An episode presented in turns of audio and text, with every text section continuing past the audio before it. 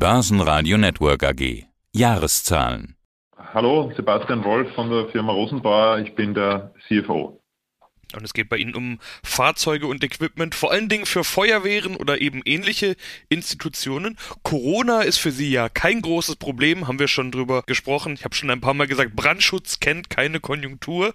So sieht man bei Ihnen einen neuen Rekord in den Zahlen. Der Umsatz knackt erstmals die Milliarde, 1,04 Milliarden Euro, 6,8 Prozent plus. Das war Ihr Ziel, das haben Sie erreicht, versprochen und geliefert sozusagen. Das alles vor dem Hintergrund, dass zum Beispiel Kundenbesuche viel schwieriger schwieriger waren im vergangenen Jahr. Wie schwierig war das Jahr also für Sie?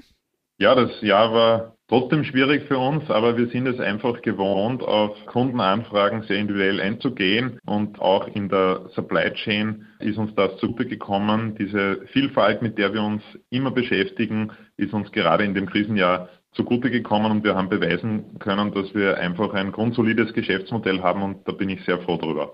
Wie weit ist eigentlich so ein Order-Vorlauf bei Ihnen? Ich nehme an, sowas wird nicht heute bestellt und morgen geliefert. Also sind diese Zahlen quasi alles Ergebnis aus Anfragen von vor Corona?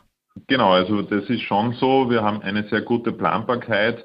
Also ungefähr 85 Prozent des Auftragsbestandes werden dann auch im jeweiligen Folgejahr ausgeliefert. So kann man sich das vorstellen. Das heißt, Durchlaufzeiten jetzt vom Auftragseingang bis zur Lieferung sind so acht bis zwölf Monate und das spiegelt sich dann auch in dieser guten Planbarkeit wieder. Dahingehend sind wir auch froh, dass der Auftragseingang in einem Corona-Jahr gehalten hat und über einer Milliarde gelegen ist und damit auch eine Planbarkeit für 2021 besteht. Ja, genau. Man hätte ja jetzt denken können, hm, vielleicht sieht man den Corona-Effekt dann ja im Auftragseingang. Sieht man aber nicht. Über eine Milliarde, wie Sie sagen, ist im Auftragseingang wieder drin. Wie läuft denn so eine Auftragsakquise bei Ihnen dann jetzt? Läuft das virtuell oder wie kann man sich das vorstellen? Genau, also das läuft zum einen natürlich viel virtuell, auf der anderen Seite auch mit unserem Partnernetzwerk. Wir haben 220 Vertriebs- und Servicepartner weltweit. Nur so können wir eigentlich diesen Weltmarkt äh, bedienen und auch in 130 Ländern der Welt eigentlich permanent Geschäft machen. Das hat sich auch in dieser Corona-Krise natürlich als sehr nützlich und hilfreich bewiesen. Damit kann auch, äh, wenn man nicht reisen kann, eine Vertriebstätigkeit stattfinden. Trotzdem ist natürlich so, alle Vertriebe schon darauf drängen, dass sie wieder in ein Flugzeug einsteigen können und die Kunden auch wieder mal persönlich sehen können. Das muss man schon sagen. Im Gewinn sieht man ein gutes Plus, 18,7 Prozent, 41,1 Millionen Euro. Effizienzverbesserungen hatten Sie mir im letzten Interview unter anderem als Grund genannt. Hinzu kommt ja natürlich auch noch, dass diese Reisekosten, die schon angesprochen wurden, ja in dem Fall weggefallen sind. Oder was genau war ausschlaggebend? Ist ja durchaus wichtig da zu unterscheiden. Reisekosten, sowas dürfte ein Einmaleffekt sein. Vielleicht kommt dieses Jahr auch nochmal ein bisschen weniger Reisekosten hinzu, aber die werden ja wieder kommen. Kostensenkungen und Effizienzsteigerungen könnten ja auch in Zukunft helfen.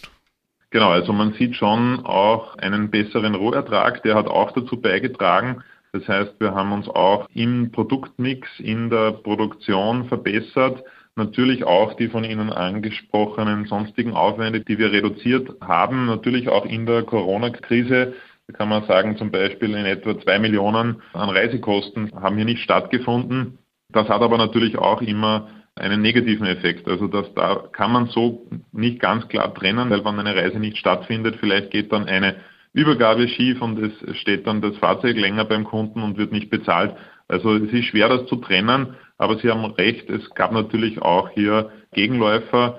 Ursprünglich hätten wir sogar noch mehr machen wollen. Ein bisschen was hat sich natürlich auch bei uns durch Corona verschoben, was jetzt den Umsatz zum Beispiel betrifft.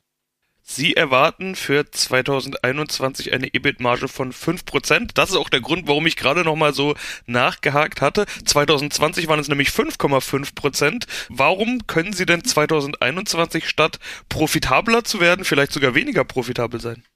Ja, genau. Also es ist schon so, dass der Produktmix hier in 21 etwas schwieriger ist. Beispielsweise sind natürlich letztes Jahr weniger Flughafenlöschfahrzeuge verkauft worden. Das ist, glaube ich, irgendwo sehr leicht verständlich.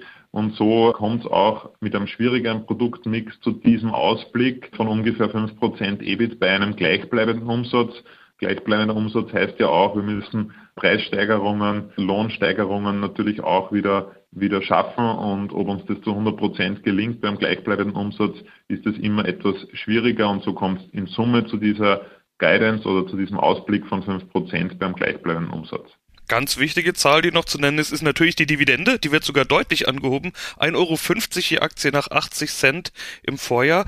Warum dieser deutliche Anstieg? Das ist ja fast eine Verdopplung. Und wie ich vorhin lesen konnte, haben Sie vor allen Dingen die Analysten damit ganz schön überrascht. Sehr positiv überrascht hoffe ich natürlich. Ja, wir haben hier eine Dividendenpolitik, in der wir das definiert haben und das entspricht eigentlich ziemlich genau der Dividendenpolitik, also die besagt, dass wir hier 30 bis 40 Prozent des Anteils, der auf die Mehrheitseigentümer, so heißt es genau, entfällt, ausbezahlen. Und da sind wir mit den 1,50 Euro genau in der Mitte, also bei 35 Prozent. Es spricht eben auch nichts dagegen, weil die Finanzkennzahlen sehr gut sind, weil der Ausblick solide ist und von dem her haben wir uns für diese Dividende entschieden. Letztes Jahr muss man schon sagen, bei den 80 Cent gab es natürlich einen Abschlag, weil die Zeiten sehr unsicher waren und wir hier auch eine Vorsorge treffen wollten, was wir dann am Ende des Tages Gott sei Dank nicht gebraucht hatten. In den USA gibt's ja jetzt Infrastruktur, Stimulusprogramme der Superlative. Auch der Rest der Welt will die Corona-Krise mit ganz viel Geld und Investitionen besiegen. Da investiert ja dann eben der Staat. Das dürfte ja meistens Ihr Kunde sein, irgendwelche öffentlichen Institutionen. Kommt sowas bei Ihnen an? Also bemerken Sie das in den Auftragsbüchern schon, dass da gigantische Stimulusprogramme überall wird Geld locker gemacht?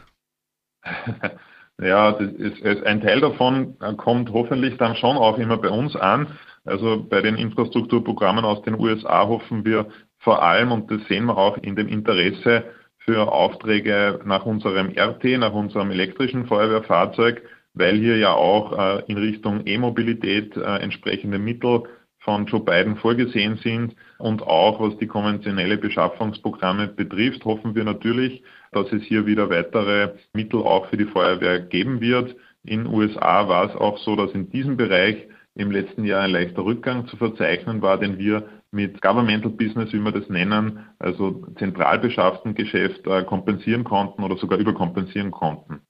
Umso überraschender ist dann der zweite Teil der Prognose. Ich hatte vorhin nur die Ergebnisprognose angesprochen. Sie gehen von einer Seitwärtsbewegung der globalen Feuerwehrbranche aus. Weshalb diese Einschätzung? Ist das einfach Vorsicht? Weil Sie haben ja jetzt gesagt, Aufträge wurden verschoben. Die könnten ja Nachholeffekte bringen. Auf der anderen Seite Stimulusprogramme, Nachfrage und so weiter. Das klingt doch eigentlich eher nach erhöhter Nachfrage und nicht nach Seitwärtsbewegung. Ja, ich meine, der Auftragsbestand, wenn man sich den ansieht, wir haben einen sehr hohen Umsatz abgeliefert, ist natürlich schon gesunken im Jahr 2020 eben auf 1,072 Milliarden von noch 1,15 Milliarden 2019. Wie gesagt, 85 Prozent dieses Auftragsbestandes werden ungefähr im darauffolgenden Jahr abgeliefert. Dazu kommen natürlich noch Ausrüstungsersatzteilaufträge, die kurzfristig äh, geliefert werden können. Und so kommt es dann zu dieser Topline-Guidance, also zu dieser Umsatzprognose, die wir hier abgegeben haben und gesagt haben, es wird wohl eine Seitwärtsbewegung sein. Das ist sicher hier realistisch und auf Basis dieses Auftragsbestandes. Wenn wir jetzt einen Auftrag kriegen, wird es schon knapp, ob wir den heuer noch liefern können.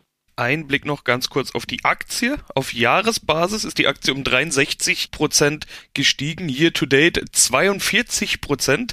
Den Aktienkurs kommentieren ist als Vorstand natürlich schwierig, auch wenn da jetzt ein schöner Anstieg steht. Formuliere ich die Frage mal so. Was können Sie den Anlegern an dieser Stelle denn mit auf den Weg geben? Ja, freuen darf man sich auch als Vorstand darüber, dass der Markt die Entwicklung des Unternehmens offenbar sehr positiv sieht und, und hier dieser Anstieg zustande kommt.